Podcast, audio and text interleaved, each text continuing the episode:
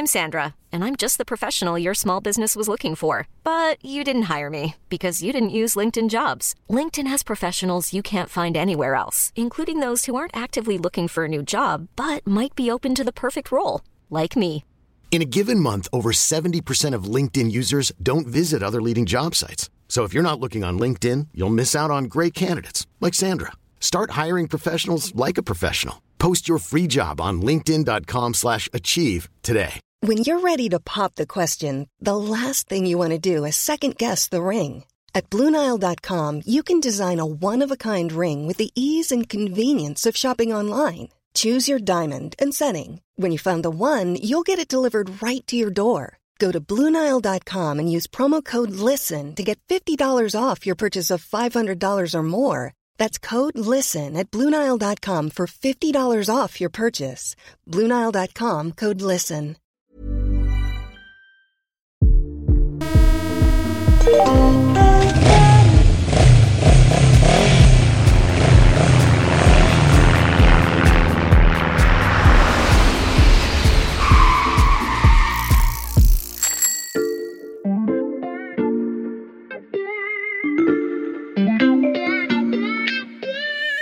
c'est Xavier Yvon. Nous sommes le mardi 19 juillet 2022. Bienvenue dans La Loupe, le podcast quotidien de l'Express.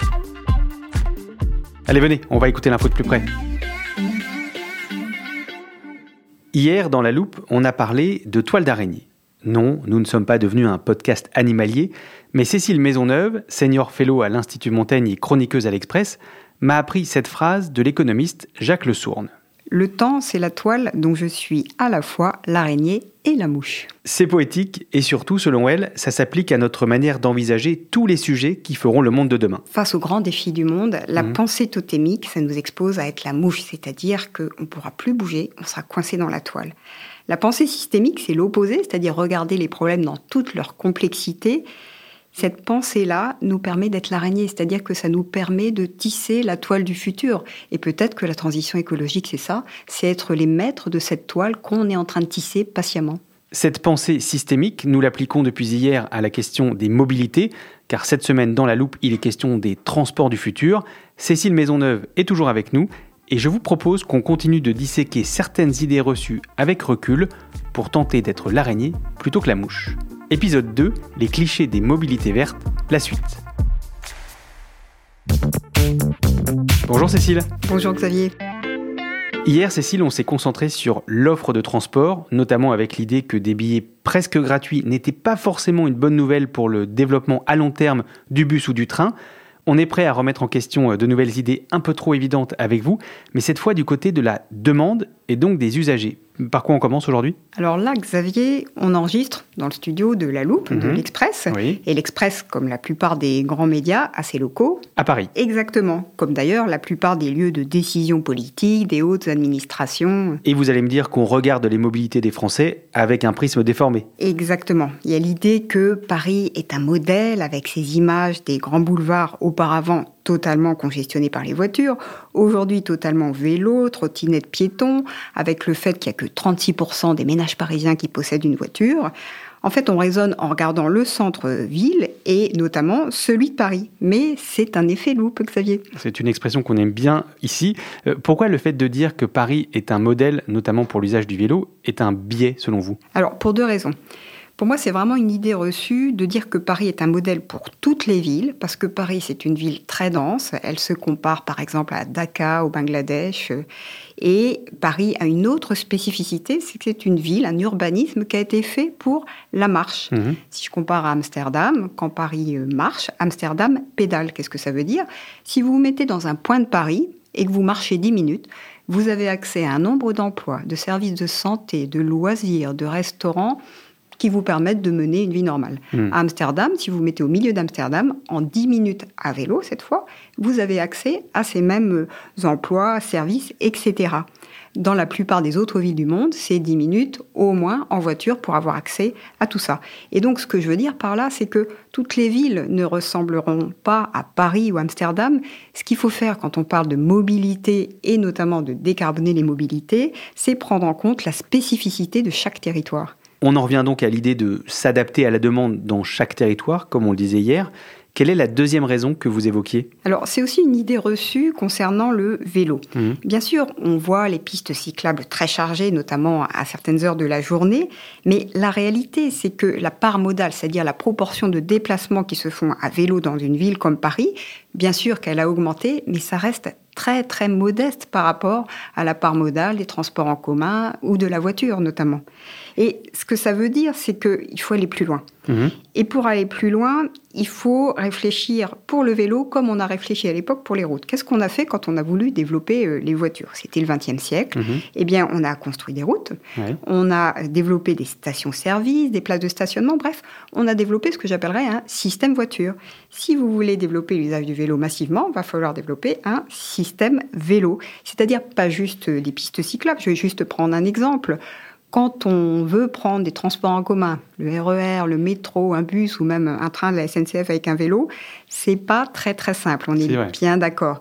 Par contre, si vous allez à Copenhague ou à Rotterdam, c'est beaucoup plus facile. Donc, si je vous suis bien, ces images de grands boulevards autrefois réservés aux voitures et, et pleins de vélos euh, ne sont qu'une vitrine. Exactement, c'est une vitrine, une jolie vitrine, mais une vitrine quand même. La clé, en fait, pour faire vraiment évoluer le système de mobilité, c'est comment on répartit l'espace public.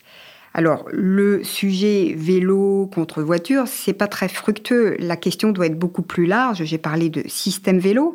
Et ce système vélo, il faut pas le développer que dans la ville-centre, mais également dans le périurbain, là où vivent quand même 50% des Français. Hein, c'est pas un petit chiffre. Et c'est rappelé par euh, l'expert Jean Coldefy euh, dans son dernier bouquin sur les mobilités. Et là où on va installer des pistes cyclables, ça sera là où on n'installera pas des transports en commun, ce qu'on appelle des modes lourds, Hmm. parce que ça coûte trop cher. Et c'est là que le système vélo prend tout son sens. Mais je voudrais quand même ajouter un point sur le vélo. Il y a des études très intéressantes qui ont été euh, menées notamment par euh, le professeur Yves Crozet à Lyon, qui montrent que si vous voulez vider les voitures, ce qu'il faut développer, c'est des transports en commun. Hmm. Quand on développe les pistes cyclables, tous les chiffres montent, c'est le cas de toutes les villes françaises en tout cas, que ça ne vide pas les voitures, ça vide avant tout les trottoirs et les transports en commun. Donc il faut aussi réfléchir sur ces intuitions qui là encore ne se vérifient pas quand on regarde les chiffres. On a bien compris l'invitation à dézoomer pour notamment arrêter de regarder Paris à la loupe. Et quand on détourne le regard de l'hypercentre, on voit les voitures se multiplier.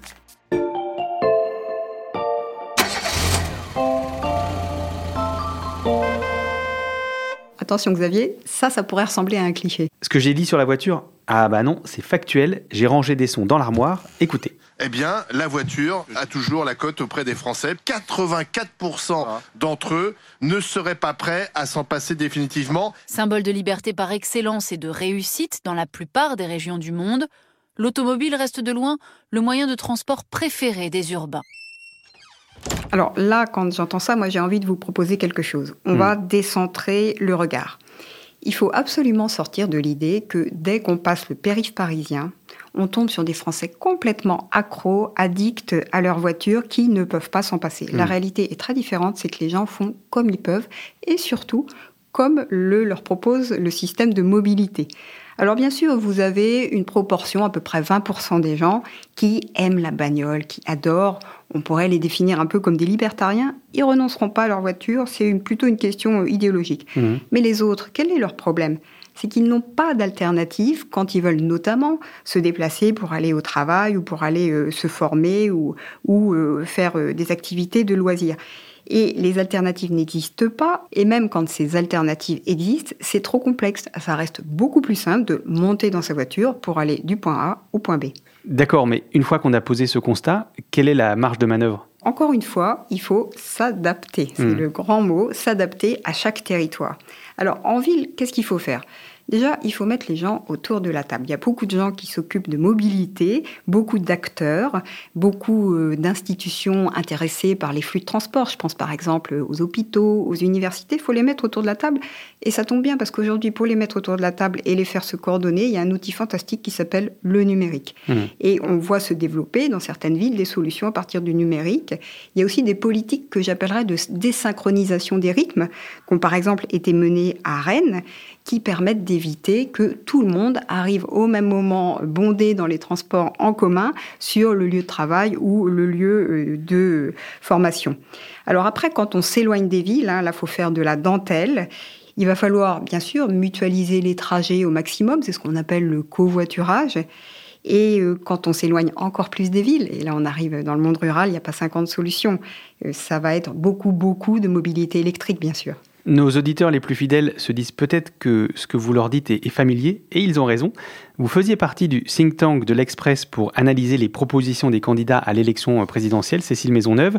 En début de campagne, on vous avait demandé, à vous comme à chacun des chroniqueurs, de formuler une proposition urgente et nécessaire à vos yeux, et vous nous aviez parlé de la nécessité d'installer des bornes de recharge électrique en priorité dans les zones rurales.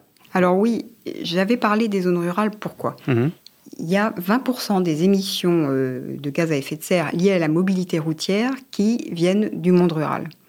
Dans ce monde-là, il est très clair qu'on ne va pas installer des réseaux de transport en commun pour une raison simple, c'est qu'il n'y a pas assez de densité de population et derrière pas de modèle économique mmh. pour investir dans les transports en commun. Donc résultat, ça veut dire véhicule électrique. Or, qu'est-ce qui retient les gens d'acheter un véhicule électrique? C'est la peur de tomber en rade en pleine campagne précisément. Donc il faut développer un grand plan de bornes de recharge électrique et recharge rapide aussi pour que le monde rural s'équipe de manière accélérée pour euh, bah, avoir une mobilité enfin décarbonée. Je repense à l'histoire de la mouche et de l'araignée, Cécile. L'obsession de renoncer totalement à la voiture, ce serait donc l'un des totems dont il faut se détacher pour aller vers cette fameuse vision systémique. Est-ce qu'il y en a d'autres du côté de la demande, donc des usagers? Alors, si on parle système, comme vous me parlez voiture, mm. mais je vais vous parler aussi logement. Mm. Et quand on regarde, il y a une promesse sociale, en fait, qui n'a pas été tenue. Qu'est-ce que les politiques nous disent? Qu'est-ce que les lois aussi euh, nous disent et nous incitent à faire depuis 40 ans? Vous pouvez acheter un pavillon à la campagne, vous aurez un jardin. Vous pouvez avoir un véhicule diesel. Longtemps, la fiscalité a vraiment mm-hmm. favorisé le diesel. Et tout ça euh, vous permettra de vivre comme vous le souhaitez. Et aujourd'hui, on dit précisément le contraire, et on peut se dire que c'est peut-être aussi ce qui, au fond, a motivé le mouvement des Gilets jaunes. Je ne sais pas si un ou plusieurs candidats à la présidentielle vous ont écouté, Cécile Maisonneuve, on l'espère.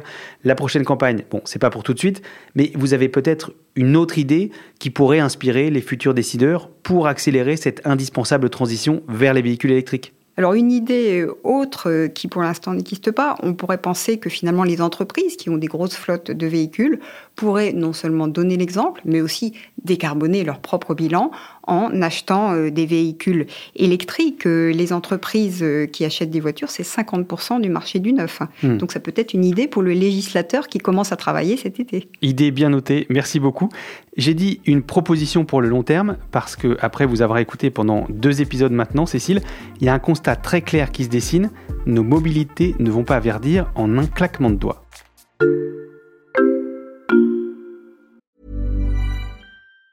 Planning for your next trip? Elevate your travel style with Quince. Quince has all the jet-setting essentials you'll want for your next getaway, like European linen, premium luggage options, buttery soft Italian leather bags, and so much more. and it's all priced at 50 to 80% less than similar brands. Plus, Quince only works with factories that use safe and ethical manufacturing practices. Pack your bags with high-quality essentials you'll be wearing for vacations to come with Quince. Go to quince.com/trip for free shipping and 365-day returns.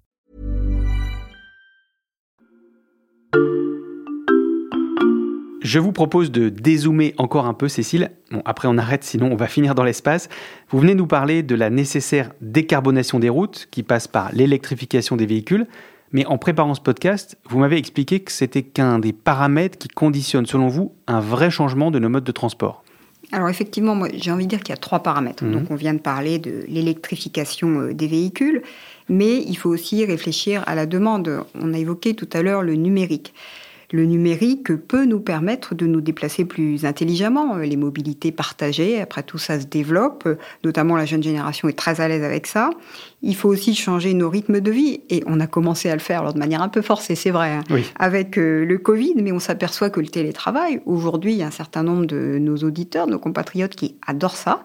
Donc, ça vaut le coup de réfléchir sur l'impact finalement de ces nouveaux modes de vie sur la décarbonation des mobilités Là encore, désolé, mais c'est pas aussi intuitif qu'on pourrait le penser. Comment ça? Alors, quand on parle télétravail, il y a ce qu'on appelle un effet rebond. C'est-à-dire mhm. que l'homme est non seulement un être social, mais c'est aussi un être mobile. C'est-à-dire que s'il ne se déplace pas pour aller au travail, eh bien, il va trouver d'autres raisons de se déplacer aller au cinéma, faire des courses, faire du sport, que sais-je. Et si on se déplace moins, nous, pour qu'on puisse travailler de chez nous, on l'a tous vécu, on le vit tous en direct Mhm. quand on peut pratiquer le télétravail, il y en a d'autres qui se déplacent pour nous. Ceux qui nous livrent, euh, par exemple, nos repas, ceux qui nous livrent tout un tas de commandes diverses et variées. Il y a toujours finalement, à la fin des fins, quelqu'un ou quelque chose qui se déplace. La démobilité, ça n'existe pas. Donc c'est des effets qu'il faut anticiper, qu'il faut prendre en compte et qu'on va devoir finalement apprendre à mesurer. Pour l'instant, tout ça est encore très flou. Ok, ça c'est pour les deux premiers paramètres. Euh, C'est quoi le troisième? Alors le troisième paramètre, là je vais prononcer un, un mot qui fait 13 années 70, c'est aménagement du Mmh. territoire. Pourquoi est-ce qu'il faut parler aujourd'hui d'aménagement du territoire? Bien, on voit bien que à travers le télétravail, la vraie question c'est où est-ce que j'habite, où est-ce que je travaille? Il faudra 20 ou 30 ans pour revoir la manière dont on a organisé le territoire, certaines parties autour des lieux de travail, d'autres parties autour des lieux de résidence. En fait, quand on dit que la transition écologique, c'est un changement systémique, ça veut dire qu'il faut euh, trouver un nouveau paradigme. Un nouveau paradigme, c'est lent à définir. Quand on parle de mobilité, on parle d'un paquebot. hein. Quand le paquebot commence à tourner, eh bien, ça met beaucoup de temps avant qu'il ait fait son virage. C'est exactement ça qu'on est en train de faire. Et une ville, euh, ça se construit pas comme ça. C'est un nouveau système urbain qu'on est en train de définir. Et vous le disiez tout à l'heure, le claquement de doigts, quand on parle de transition écologique, ça n'existe pas. Et donc, il faut, comme vous dites, entamer un changement de paradigme. Grâce à vous, nos auditeurs ont toutes les clés en main pour y réfléchir. Merci beaucoup, Cécile Maisonneuve. Merci. Je rappelle que vous êtes senior fellow à l'Institut Montaigne et chroniqueuse à l'Express. Nos auditeurs peuvent vous lire sur l'express.fr. Demain, on continue notre série sur les transports du futur avec une question comment verdir nos trains? Pour continuer de nous suivre, n'oubliez pas de vous abonner sur votre plateforme d'écoute préférée, si ça n'est pas encore fait. Vous trouverez un nouvel épisode de La Loupe chaque matin dès 6h sur Apple Podcast, Spotify, Deezer ou encore Castbox. Si vous voulez nous écrire, je vous rappelle l'adresse laloupe at l'express.fr. Cet épisode a été fabriqué avec Jules Cro, Margot Lanuzel et Mathias Pengili.